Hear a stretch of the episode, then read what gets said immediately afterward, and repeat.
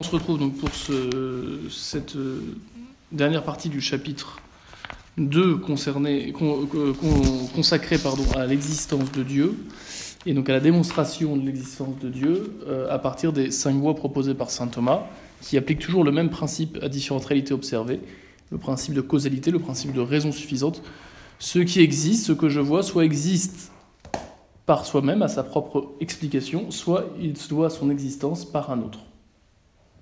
Et cet autre, eh bien, euh, ultimement, euh, on aboutit toujours à la nécessité qu'il soit euh, premier, qu'il soit, on avait dit la dernière fois, soit le premier moteur immobile, soit la première cause incausée, soit le premier être absolument nécessaire, soit le premier être absolument parfait. Et à chaque fois, donc, il a les caractéristiques de celui qu'on appelle Dieu. Aujourd'hui, on va appliquer toujours ce même principe de raison suffisante, de causalité, à une autre, euh, un autre constat qu'on peut faire, le constat de l'ordre dans le monde. Euh, et c'est donc la cinquième voie proposée par, euh, par saint Thomas. Donc le constat est différent, mais le principe qu'on va appliquer est le même. Donc le constat, on observe que des choses privées d'intelligence agissent en vue d'une fin, agissent en vue d'un but. Ça veut dire qu'on constate qu'il y a des êtres inintelligents qui n'ont pas de connaissances, comme les végétaux, comme les animaux, comme les minéraux, d'une certaine façon, euh, qui vont agir ou se laisser agir toujours de la même façon, en vue d'un but. On appellera le meilleur, ce but le meilleur, c'est euh, pouvoir euh, exister, pouvoir vivre et pouvoir transmettre, pour les végétaux et les animaux, leur, leur propre vie à d'autres. Bon, par exemple, vous voyez, c'est fascinant de voir le développement, ben voilà, le développement d'un être vivant de tout petit. vous voyez, l'œuf qui devient poussin, le poussin qui devient poule, c'est extraordinaire de voir le développement interne qu'il y a. Euh, c'est pas la poule qui est intelligente et qui euh, transforme par elle-même son œuf en poussin. Elle n'a qu'à couver et progressivement les choses se mettent en place. Euh, c'est extraordinaire. Ça vaut ça aussi même pour l'homme, en ce sens que bah, quand vos parents ont décidé d'avoir des enfants, bah, une fois que vous étiez dans le, sein de votre mère, que vous étiez embryon, puis après fœtus, puis après bébé, cette transformation progressive, elle s'est faite de façon intelligente, ordonnée, sans que votre maman ait besoin de penser euh, ce que vous deviez devenir. Non, ça s'est fait naturellement, mécaniquement, si je puis dire. À partir du moment où, la cellule œuf était là, vous vous êtes développé jusqu'à maintenant sans, euh, sans réfléchir à ce que vous alliez devenir et sans commander les différents processus vous faisant grandir et, parvenir à, à la naissance et puis maintenant jusqu'à jusqu'à l'adolescence. Voilà. Euh, on voit ça dans la nature, c'est assez fascinant, hein, le langage des abeilles, on voit aussi la question des oiseaux qui font leur nid. Euh, ils sont pas en train de réfléchir, de savoir comment ils vont le faire. Pourtant, ils le font la plupart des fois bien, ce qui leur permet de survivre. Et parfois même de se cacher euh, de- des prédateurs qui pourraient les, tuer. Euh, donc voilà, tous les êtres, on voit beaucoup d'êtres inintelligents qui n'ont pas d'intelligence et qui pourtant agissent en vue d'un but, on appelle ça autrement une finalité. Alors cette finalité, cette finalité, elle peut être soit externe, hein, c'est-à-dire qu'elle va concerner, elle va permettre d'atteindre euh, un but qui dépasse euh, l'être en question, par exemple les astres, voyez, Euh, leur rotation va permettre notre vie ici-bas, ainsi que les minéraux, et ça va rien leur apporter à eux directement. hein. Donc ils agissent pour un but externe. Et puis il y en a qui agissent pour un but interne et externe, comme les végétaux, qui vont agir de façon à pouvoir grandir, se fortifier et pouvoir communiquer par les graines eh bien, euh, la vie à d'autres végétaux. Euh, voilà, les, les, les, les- végétaux eux-mêmes euh, vont aussi agir en vue d'un but qui les dépasse, par exemple permettre par les salades la nourriture pour les autres animaux. Si vous regardez l'arbre fruitier, bah voilà, l'arbre fruitier il va avoir une activité qui lui permet de s'oxygéner, de rester en vie, mais son activité va aussi lui permettre de produire des fruits qui ne lui seront pas utiles à lui, mais qui seront utiles justement ce qu'il y ait d'autres arbres, et puis à ce que euh, les humains ou les animaux puissent se nourrir. Ce serait bien que vous preniez comme tout le monde la page, c'est la page 66. Euh, donc on constate, vous voyez, euh, des êtres qui n'ont pas d'intelligence et qui agissent en vue soit d'un but interne, soit interne à eux-mêmes, c'est que ça va leur servir à eux, soit ça va servir à d'autres, ils en agissent en vue d'un but externe. C'est assez évident lorsqu'on voit que les, végétaux ou les animaux euh, vont agir euh, toujours de la même façon. Ils vont pas s'adapter spontanément à leur milieu. C'est pour ça que si vous changez brutalement un animal de son milieu, bah, vous allez le faire mourir.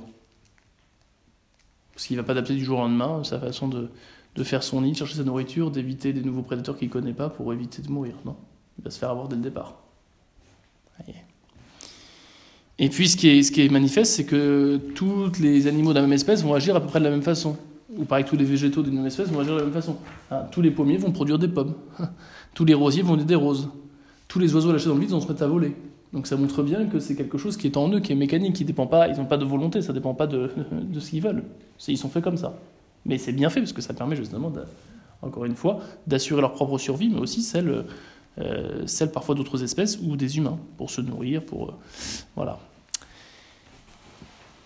Et puis il y en a enfin, euh, il y en a enfin qui,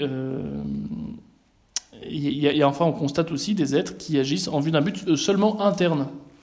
par exemple, toutes vos activités intérieures à vous, la digestion, l'assimilation des aliments, euh, la circulation sanguine, euh, le fonctionnement de vos organes, vous ne les commandez pas. C'est pas vous qui dites ah non je décide que ça passe au foie, puis ça va revenir par l'estomac, et puis ça va dans le sang, ça, puis ça, ça va être un déchet. Non, ça se fait naturellement sans y penser.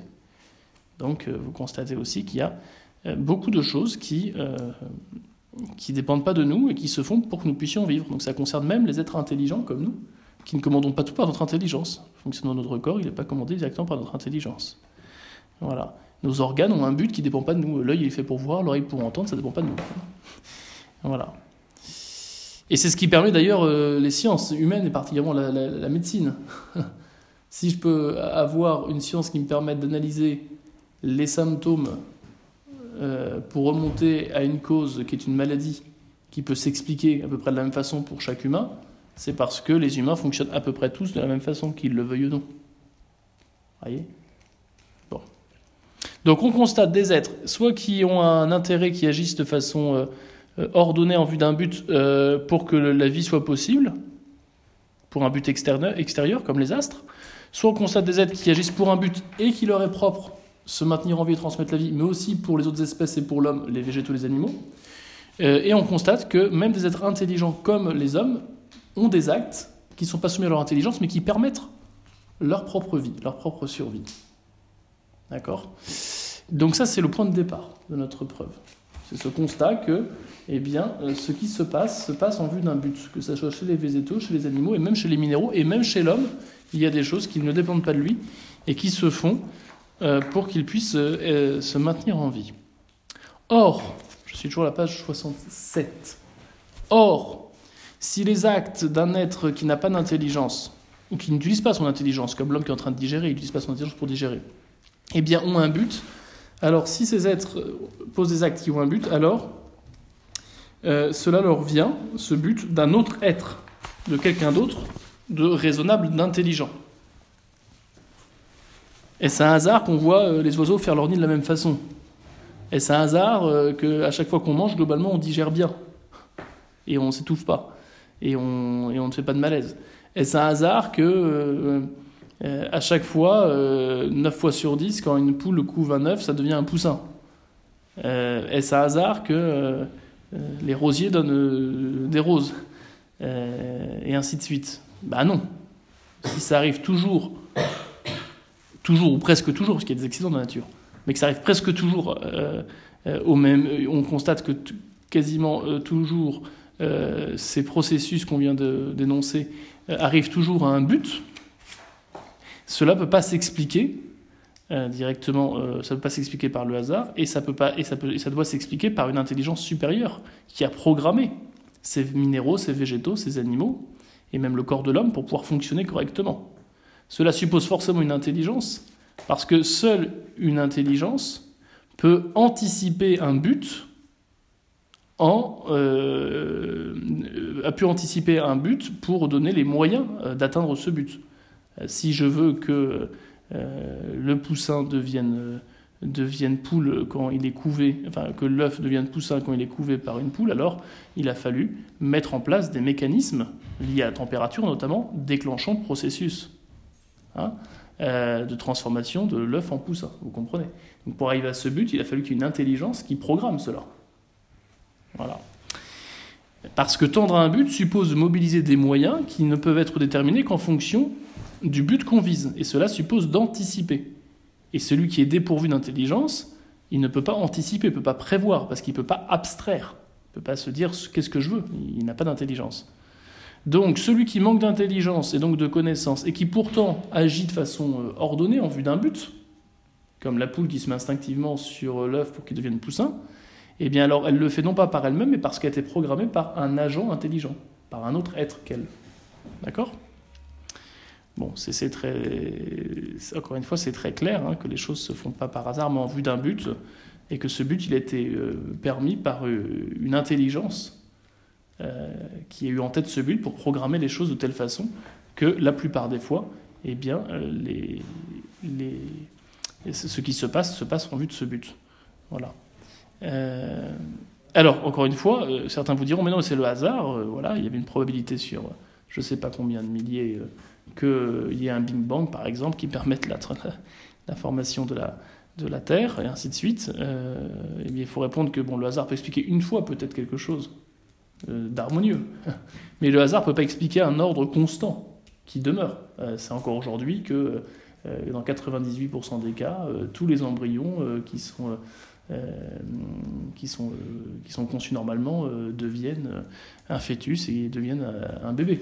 Euh, c'est 9 fois sur 10 que tous les pommiers euh, euh, donnent des, pommes lorsque par hasard il n'y a pas eu de, de grosses tempêtes ou de grosses chaleurs, et ainsi de suite. Donc le hasard ne peut pas être la cause expliquant ce qui arrive la plupart des fois, probablement, ne peut pas, le hasard ne peut pas être la cause de ce qui arrive la plupart des fois, parce que précisément le hasard se définit comme la rencontre fortuite, imprévue, d'effets venant de causes ordonnées préexistantes. Il n'y a pas de hasard s'il n'y a pas de choses qui existent avant. Le hasard, c'est pas du, vous voyez, le, hasard, c'est, pas du rien. Le hasard, c'est la rencontre de deux éléments qui existaient auparavant et qui n'auraient pas dû se rencontrer. Voilà, c'était pas prévisible, c'est par hasard que c'est arrivé. Voyez? Donc le hasard n'explique jamais en soi euh, eh bien, un ordre, un ordre et un, et un comment dire, un, l'agir intelligent de tous ces êtres euh, qui constamment euh, eh bien, agissent en vue d'un but. C'est comme si vous disiez, voyez, par hasard, par hasard, tous les matins, j'arrive à l'école. Non, c'est pas par hasard que vous allez à l'école. Vous voulez aller à l'école et vous prenez les transports pour y aller. En revanche, par hasard, il se peut que vous trompant de bus ou le chauffeur ayant très mal dormi, il vous amène euh, à la piscine plutôt qu'à l'école. Ça sera par hasard, oui. Ça arrivera peut-être une fois sur cinq ans. Voyez Mais il n'y aurait pas eu de hasard s'il n'y avait pas eu un chauffeur, un bus et vous déjà. le hasard n'explique pas l'existence des choses. Et surtout, ça arrive, c'est non voulu, c'était pas prévisible, et ça arrive euh, une fois de temps en temps. Rarement. Voyez? C'est comme ça qu'on dit qu'on a un accident par hasard. Pour être renversé par une voiture, ça arrive malheureusement ça arrivait à l'un d'entre vous autour de cette table, mais Dieu merci, ça n'arrive pas euh, tous les matins à tout le monde, hein, c'est quand même assez rare. Et pour que c'est pu arriver, il faut à la fois qu'il y ait quelqu'un qui ait voulu se rendre à l'école, et puis quelqu'un d'autre qui voulait se rendre à la boulangerie, et pour se rendre à la boulangerie, il fallait passer par le chemin de l'école, par exemple, parce que la boulangerie est un peu plus loin. Il n'y aurait pas eu de boulangerie, la personne ne serait pas allée à la boulangerie, donc elle n'aurait pas pris la route passant par l'école, elle aurait renversé personne. Vous comprenez? Donc le hasard n'explique pas en soi ni ce qui, ni ce qui, ni ce qui existe, et encore moins l'ordre des choses. Voilà. Autrement, c'est plus du hasard. Voyez. Euh, le hasard résultant de la rencontre accidentelle de deux lignes de causalité. Voilà. Ainsi, on, constate que le hasard est cause de ce qui se produit rarement. Voilà. Or, les êtres que nous avons parlé, les minéraux, les végétaux, les animaux et même les, les humains dans leur organisme corporel, agissent toujours globalement de la même manière et en vue d'un but, qui est leur survie, la transmission de la vie, et puis l'ordre plus général qui permet la, vie sur Terre. Donc, tous ces êtres-là, qui n'ont pourtant pas d'intelligence mais qui arrivent à ce but, y arrivent non pas par hasard, mais bien par une intention qui les a programmés pour cela. Et cette intention et cet être qui les a programmés pour cela, euh, eh bien, euh, est un être euh, intelligent qui ne s'appelle pas hasard. Voilà. Vous voyez? Quand vous voyez encore une fois un poème, Vous vous dites pas c'est quelqu'un qui pendant des heures et des heures a acheté euh, des lettres de l'alphabet au hasard. Non, vous dites c'est quelqu'un qui a euh, voulu écrire quelque chose. D'accord? Qui a pris les moyens. Quand on voit les minéraux, les végétaux, les animaux et même les humains qui ont un corps euh, qui agit en vue d'un but, et de façon globalement toujours identique, quels que soient les végétaux, animaux et, humains, alors on doit en conclure qu'il y a quelqu'un qui les a programmés pour cela. Voilà, c'est pas le hasard. Et on ne peut pas remonter à l'infini dans la série des programmateurs, dans la série des êtres intelligents, qui seraient la responsable de cette, euh, de cette programmation. Euh, parce qu'il faut bien qu'il y ait un être intelligent qui lui-même était programmé pour être intelligent. Voyez? Hein Et nous-mêmes, on ne choisit pas d'être intelligent. Vous ne choisissez pas d'avoir une intelligence pour connaître, vous la recevez. Vous ne choisissez pas euh, que euh, vous ne pouvez pas euh, en soi vous contredire, ça s'impose à vous. De dire que quelque chose peut être à la fois vision et mort, c'est du bon sens. Hein c'est la loi de l'intelligence qui dit qu'on ne peut pas affirmer tout et son contraire en même temps et sous le même rapport. Cette loi de l'intelligence, elle vous vient de quelqu'un qui a programmé votre intelligence, précisément pour connaître. Donc il faut bien qu'il y ait une première intelligence qui soit euh, elle-même identique et eh bien, à l'être puisque notre intelligence est faite pour connaître ce qui existe, l'être. Et cette intelligence, elle est programmée pour cela par une intelligence qui est l'être. Voilà pourquoi elle a pu établir un rapport entre notre faculté, notre intelligence, avec, euh, avec l'être. Euh, d'autre part, on ne verrait pas euh, l'existence d'êtres qui n'ont pas d'intelligence agissant de façon ordonnée, comme les êtres, les animaux, les végétaux, les minéraux ou le corps humain, euh, si eux, ils dépendaient d'une infinité d'intelligence euh, pour pouvoir euh, agir de façon intelligente, on ne verrait pas cela. Parce qu'encore une fois, le temps est limité, et s'il y avait une infinité d'intelligence qui était responsable de ce que nous voyons, on ne verrait pas ce qu'on voit. Donc, il existe nécessairement un premier être intelligent, transcendant, c'est-à-dire qui dépasse, qu'au-dessus de, tout ce qui, de tout ce qui existe, par lequel toutes les choses ou tous les êtres sont ordonnés à un but. cette première intelligence transcendant par lequel tous, les êtres euh, tendent à un but, c'est Dieu. On l'appelle Dieu.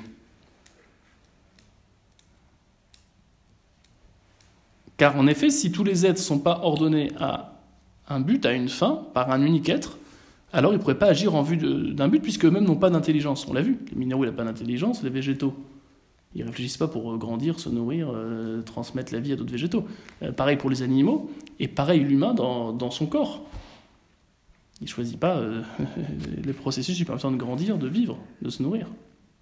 Il choisit de se nourrir, mais il choisit pas après d'assimiler les aliments de telle ou telle façon. Ça se fait naturellement. Et puis ça vaut même pour, pour à la limite, ça vaut même pour les, les humains dans leur intelligence qui n'ont pas choisi d'avoir une intelligence pour connaître. Ça s'impose à eux.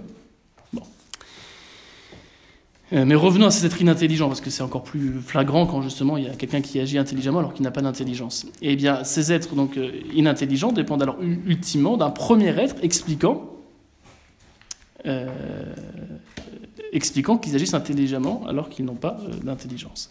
Et les êtres intelligents, comme nous qui avons une intelligence, eh bien, cette intelligence, elle vient bien d'un être qui est intelligent et qui a euh, une intelligence qui s'identifie, encore une fois, euh, à, l'être, qui est l'objet de la connaissance. Ça me fait pour connaître le réel, celui qui nous a programmé à pouvoir connaître le réel, c'est celui dont l'intelligence euh, eh bien, est identique à l'être. Voilà. Cet unique et premier être intelligent et ordonnateur qui a ordonné tout ce qui existe, c'est donc cet être qu'on appelle Dieu qui s'identifie avec son intelligence pour lui, il n'a pas une intelligence comme nous, mais il est l'intelligence même. Voyez? Euh, Il est l'intelligence même parce qu'il est tout simplement. Voilà. Et ainsi, on comprend qu'il est aussi cet être, on en reparlera, mais qui ne peut pas devenir autre chose que ce qu'il est parce qu'il il est l'être même. Il lui manque rien. Voilà. Alors certains pourraient dire, oui, vous êtes gentil de dire que vous êtes un premier être intelligent qui est l'être même euh, et qui a ordonné tout ce qui existe en vue d'un but. Euh, et pourtant, on voit bien qu'il y, a bien des choses qui ne marchent pas, euh, une catastrophe naturelle, un tremblement de terre, euh, lorsqu'il y a un tsunami, mais aussi lorsqu'il y a une maladie, comme un cancer, ou lorsque même les hommes décident de faire le mal. Après tout, ce n'est pas conforme au but que le premier être a voulu, a voulu donner à tout ça. Alors, il faut répondre que l'existence du mal, vous voyez, qui apparemment s'oppose à l'ordre dans le monde. S'il y avait des catastrophes euh, tous les jours, on n'en parlerait pas à la télévision. Vous comprenez hein? S'il y avait plus de gens qui, étaient qui étaient malades que bien portants, on n'aurait pas assez de soignants pour les soigner, on n'aurait pas assez de... Euh, vous voyez, c'est encore un peu le cas aujourd'hui, mais on n'aurait pas assez d'hôpitaux pour euh, tous les accueillir. Non, heureusement, c'est une minorité de gens qui sont malades. En tout cas, de malades en même temps. C'est une minorité quand même de, de cas où on a un tremblement de terre qui détruit toutes les habitations. Bon. Donc, euh, bien sûr que le mal existe, on est bien d'accord. Mais il n'empêche que euh, le mal n'existe pas tant que ça, car s'il existait euh, énormément, bah, il n'y aurait pas de vie possible. D'accord? Et surtout, on s'en apercevrait pas.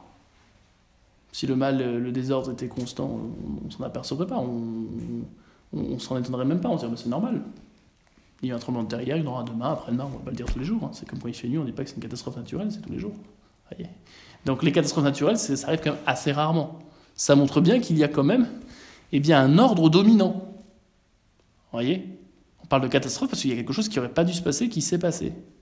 Mais pourquoi ça n'aurait pas dû se passer? Parce qu'il y a des lois de la nature qui, globalement, euh, ces lois, eh bien, globalement, elles se vérifient. Voilà. Pareil pour la maladie.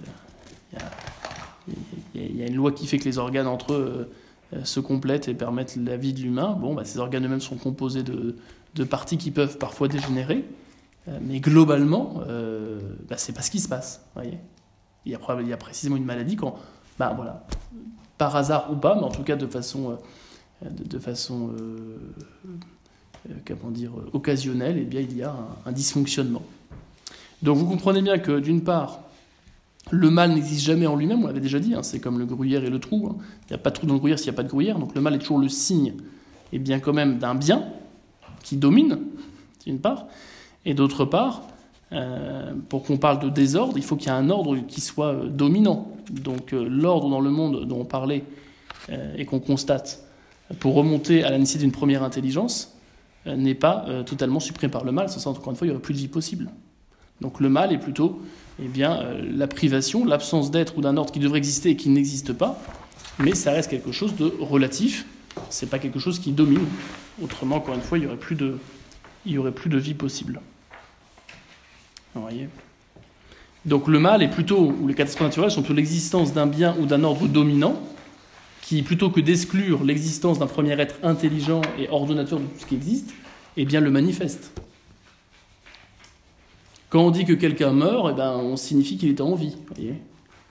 Quand on dit que quelqu'un est malade, on dit qu'il est en vie, même s'il est malade. Et ça sous-entend que tout le monde n'est pas malade, parce qu'autrement il n'y aurait plus de malade si tout le monde était malade. On dirait que c'est normal. Donc un désordre, une maladie, une catastrophe, c'est toujours le signe, encore une fois, d'un ordre dominant, d'un bien euh, dominant et préexistant, qui a besoin, euh, pour s'expliquer, d'un premier être, ici d'une première intelligence, qu'on appelle Dieu. Est-ce que vous avez bien compris cette démarche de la cinquième voie? Euh, On est parti du constat évident qu'il y avait un ordre dans le monde qui permet la vie, qu'il y avait un ordre en chaque être qui leur faisait agir en vue d'un but quand bien ils ne sont pas intelligents, comme les végétaux, les animaux. On a dit que on peut pas agir de façon or, on peut pas agir de façon euh, or, pour que des êtres sans intelligence agissent en vue d'un but, il faut qu'ils agissent dans ce cas-là grâce à quelqu'un d'autre qui est intelligent, qui a une intelligence qui les est programmée pour arriver à ce but qu'eux ils ne connaissent pas, puisqu'ils le font mécaniquement. Le végétal, la plante ne sait pas qu'elle grandit. Hein le, chat qui bondit sur la souris, elle ne sait pas qu'elle va manger une souris pour se nourrir. Spontanément, elle ne réfléchit pas, elle se jette sur sa, sur sa proie, donc elle est programmée pour ça. Donc on est parti du constat qu'il y avait un ordre dans le monde qui permet la vie, euh, plus précisément des êtres inintelligents qui agissent en vue d'un but. Or, eh bien, euh, des actes d'un être inintelligent euh, et qui ont un but doivent venir alors d'un autre être intelligent, raisonnable, et ultimement, il faut donc bien remonter à un premier être intelligent, transcendant, par lequel toutes les choses euh, euh, sont ordonnées à, leur but, euh, Dieu, et même les êtres intelligents, puisque, encore une fois, les êtres intelligents ne choisissent pas d'avoir une intelligence, et ils ne choisissent pas d'avoir une intelligence pour, pour connaître. Ça leur est imposé. par justement un premier être intelligent, dont l'intelligence est tout à fait identique à ce qu'elle peut connaître, à savoir l'être. C'est donc un être qui est l'intelligence même, qui est l'existence même, un être, un être qui est Dieu. Est-ce qu'il y a des questions par rapport à ça déjà? Donc nous, allons, maintenant que c'est clair, nous allons prendre l'annexe que je vous ai distribuée au chapitre 2, le principe anthropique, manifestation d'une intelligence divine. Donc, en fait, cette annexe, je le reprends quasiment mot pour mot, eh bien, d'un livre qui s'appelle De l'homme à Dieu et retour. Euh, donc, ce principe anthropique dont nous allons parler, c'est pour bien vous montrer que encore aujourd'hui, les scientifiques constatent avec euh, émerveillement, ou du moins étonnement, un ordre extraordinaire permettant que la vie soit possible sur notre Terre. Et je veux juste voilà, vous montrer un peu ce que nous disent les, scientifiques concernant cela pour bien que vous soyez convaincus que l'ordre qu'on constate à l'œil nu quant aux animaux, aux végétaux, aux, minéraux, on peut le constater aussi de façon euh, planétaire, pour ne pas dire interplanétaire. Euh, ce, principe anthropique, anthropos, hein, c'est l'homme, donc le principe anthropique, c'est le principe selon lequel il faut partir euh, du fait qu'on existe pour expliquer le monde. Autrement dit, l'univers et donc les paramètres fondamentaux dont celui-ci dépend doivent être tels qu'ils permettent la naissance d'observateurs, d'humains, euh, en son sein, à un certain stade de son développement. Donc ça, c'est le principe euh, posé par des, scientifiques qui ont constaté que euh, la modification de certaines propriétés de l'univers, ou d'une des propriétés de l'univers nombreuses, ou la modification de certaines constantes fondamentales, empêcherait que la vie soit possible. Autrement dit, la vie humaine n'est possible que parce que l'univers est réglé de façon très très fine. Euh, alors, euh, page, c'est marqué, c'est la page 114 pour l'annexe. Euh, donc d'abord, remarquons donc dans ce tableau les conséquences anthropiques de modification de constantes fondamentales. Donc vous savez que pour que la vie soit possible dans cet univers, il y a plusieurs interactions l'interaction forte, l'interaction électromagnétique, l'interaction faible, l'interaction gravitationnelle.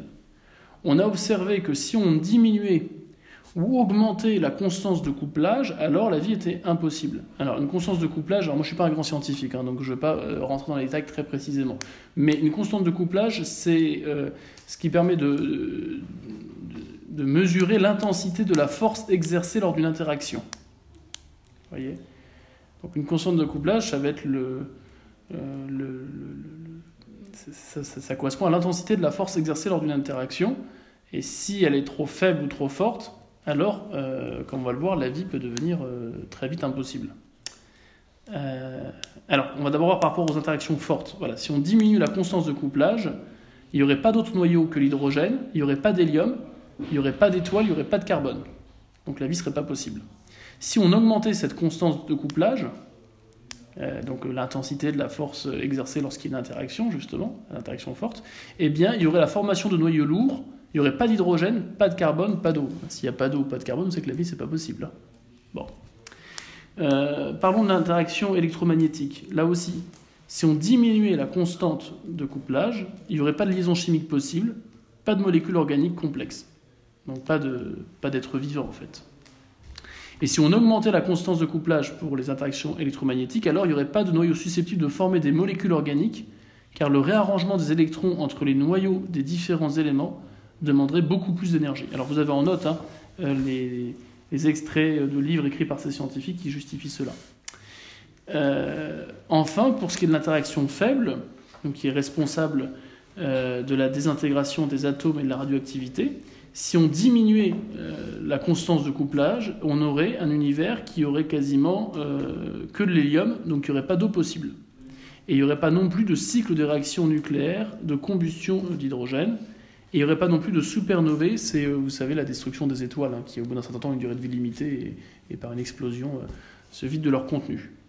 Et si on augmentait la constante de couplage des interactions faibles, on n'aurait pas de supernovae, donc là aussi, on n'aurait pas l'éjection des éléments lourds qui sont conduits d'une étoile et qui sont nécessaires à la production des êtres vivants. Enfin, quant à l'interaction gravitationnelle, c'est peut-être celle qu'on connaît le mieux, euh, eh bien, euh, pareil, si on diminuait la constante de couplage, il n'y aurait pas d'amorçage de réaction thermonucléaire au sein de nuages interstellaires, donc entre les étoiles. Euh, donc il n'y aurait pas d'amorçage de réaction thermonucléaire au sein de nuages interstellaires en contraction. Donc les nuages, autrement dit, ne pourraient plus s'effondrer sous leur propre poids. La densité et la température ne seront plus suffisamment élevées pour déclencher les réactions nucléaires. Et il n'y aurait pas non plus de supernovae, donc de désintégration des étoiles, euh, produisant les éléments nécessaires à la, génération des êtres vivants. Et si on augmentait la constante de couplage pour l'interaction gravitationnelle, alors la durée de vie des étoiles serait très courte, il n'y aurait pas de planète, le cœur des étoiles serait comprimé au point que la chaleur et la densité seraient telles que les réactions nucléaires auront lieu à toute vitesse, ce qui interdirait l'apparition des planètes. Vous voyez que sur ces quatre interactions fortes, électromagnétiques, faibles ou gravitationnelles, si on modifie un tant soit peu la constante euh, de couplage, qu'on la diminue ou qu'on l'augmente, très, vite la vie n'est plus possible. Il en est de même, on constatait donc euh, ceux qui ont forgé ce principe anthropique, des propriétés euh, de notre univers. Si on les modifie un tout petit peu, là aussi la vie devient quasiment impossible. D'abord la taille de l'univers. si on modifiait celle-ci, eh bien, un univers suffisamment vieux pour avoir eu le temps d'engendrer des êtres vivants doit avoir une taille de l'ordre de celle de l'univers observable. Voilà. Autrement, on n'aurait pas les êtres vivants si notre il n'y aurait pas d'êtres vivants sur cet univers si notre univers n'avait pas la taille qu'il a euh, à peu près aujourd'hui. Quant à la courbure de l'univers reliée au rapport de la densité matérielle actuelle à la densité critique, donc c'est 3 atomes d'hydrogène par mètre cube, euh, eh bien on que si la courbure était plus élevée, donc une Terre qui serait plus, ronde, si je puis dire, eh bien, euh, un univers, pardon, qui serait plus, oui, qui serait une sphère plus, euh, dont la, courbure serait plus, euh, plus élevée, eh bien, il y aurait un effondrement de l'univers trop rapide pour que les étoiles aient le temps de fournir du carbone. Et si la courbure était plus faible, eh bien, donc négative, il n'y aurait pas de formation possible de galaxies. Regardons d'autres propriétés de l'univers. Hein. L'isotropie, par exemple, euh, de l'univers, qui est donc euh, euh, l'existence de propriétés identiques dans toutes les directions. là aussi, si on modifiait cela, il y aurait, si on modifiait donc l'isotropie de l'univers, il y aurait une difficulté de formation de galaxies dans les univers anisotropes.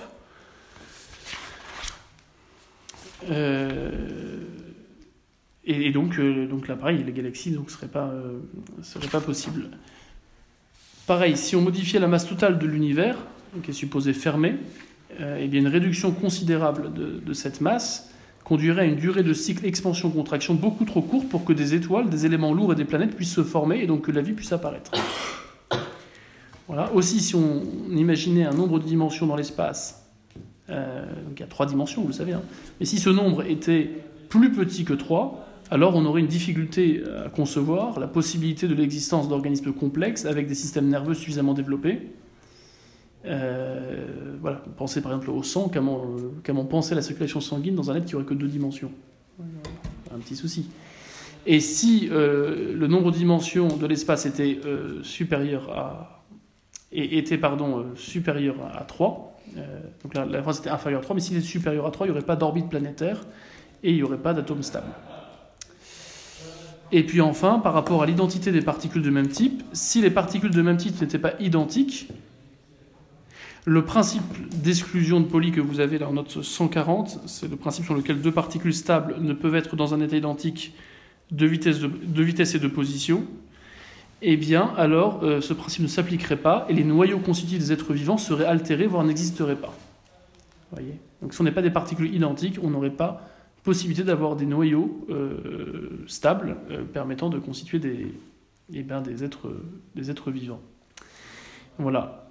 S'il n'y avait pas de particules élémentaires, hein, euh, eh bien, la vie serait impossible. Et enfin, si on modifiait la constante cosmologique, cette constante introduite par Einstein, Einstein afin de compenser la tendance à l'effondrement de l'univers sous l'effet de son champ de gravitation, si cette constante était plus importante qu'elle ne l'est, eh bien, il y aurait une impossibilité de former des structures matérielles cosmiques gravitationnellement liées. Et si cette constante était négative de façon trop importante, eh bien, la contraction de l'univers euh, serait trop précoce pour permettre à des étoiles de type solaire de se former. Donc vous voyez bien qu'à travers euh, tant ces interactions dont nous avons parlé, forte, électromagnétique, faible ou gravitationnelle, puis à travers ses propriétés de l'univers, concernant la taille de l'univers, sa courbure, son isotropie, mais aussi sa masse ou euh, le nombre de dimensions de l'espace, ou enfin l'identité des particules de même type, euh, ou la constante cosmologique, si on modifiait de façon significative euh, eh bien, ces propriétés, la vie ne serait plus possible. Donc ça veut dire quoi? Qu'aujourd'hui, pour que la vie soit possible, il est fallu qu'il y ait à un moment donné ces constantes et ces propriétés, et pour que la vie soit toujours possible, il faut que ces constantes et ces propriétés soient maintenues telles qu'elles sont. Donc ça veut dire quoi? Que pour que la vie soit possible, il faut que l'univers soit réglé de telle façon que d'une façon durable, bah, ces réglages demeurent pour que la vie euh, puisse continuer. Voilà pourquoi euh, il est intéressant euh, d'avoir mis ça en, annexe, pour que vous compreniez que le constat que fait saint Thomas de l'ordre dans le monde, c'est pas qu'un ordre que je vois à l'œil, c'est aussi l'ordre qu'il y a dans l'univers, permettant justement la formation des planètes comme la planète Terre, avec toutes les conditions rendant possible la vie. C'est assez fascinant de voir que voilà, ces astrophysiciens, dont je vous ai mis les références au début, hein, euh, donc notamment notamment Brandon, Carter, Barrow et Tripler, eh bien, euh, ont été stupéfaits de voir que si on modifiait euh, la valeur des interactions physiques fondamentales ou les propriétés de l'univers, eh bien, on remettait en cause la possibilité même de l'existence d'êtres vivants, et a fortiori d'humains, euh, qui ne seraient pas là pour observer ces propriétés. Donc on a bien ce constat que nous faisions de l'ordre qu'il y a sur cette terre, il y a aussi un ordre dans l'univers qui manifeste bien que euh, eh bien, cet ordre, justement, euh, de l'univers est dépendant d'une intelligence euh, qui a permis ses propriétés, qui, veut ses propriétés pour permettre que la vie soit possible. Voilà, donc c'est intéressant, c'est pas une preuve de Dieu. Hein. Dieu, on le, prouve par la, philosophie, par la métaphysique, euh, mais en revanche, euh, ces, preuves, ces cinq preuves d'existence de Dieu, qui sont des preuves métaphysiques, elles partent de constats.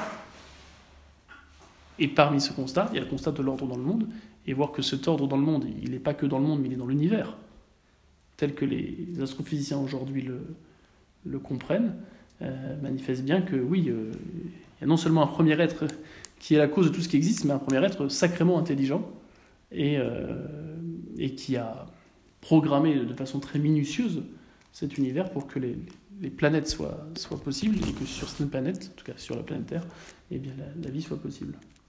Est-ce que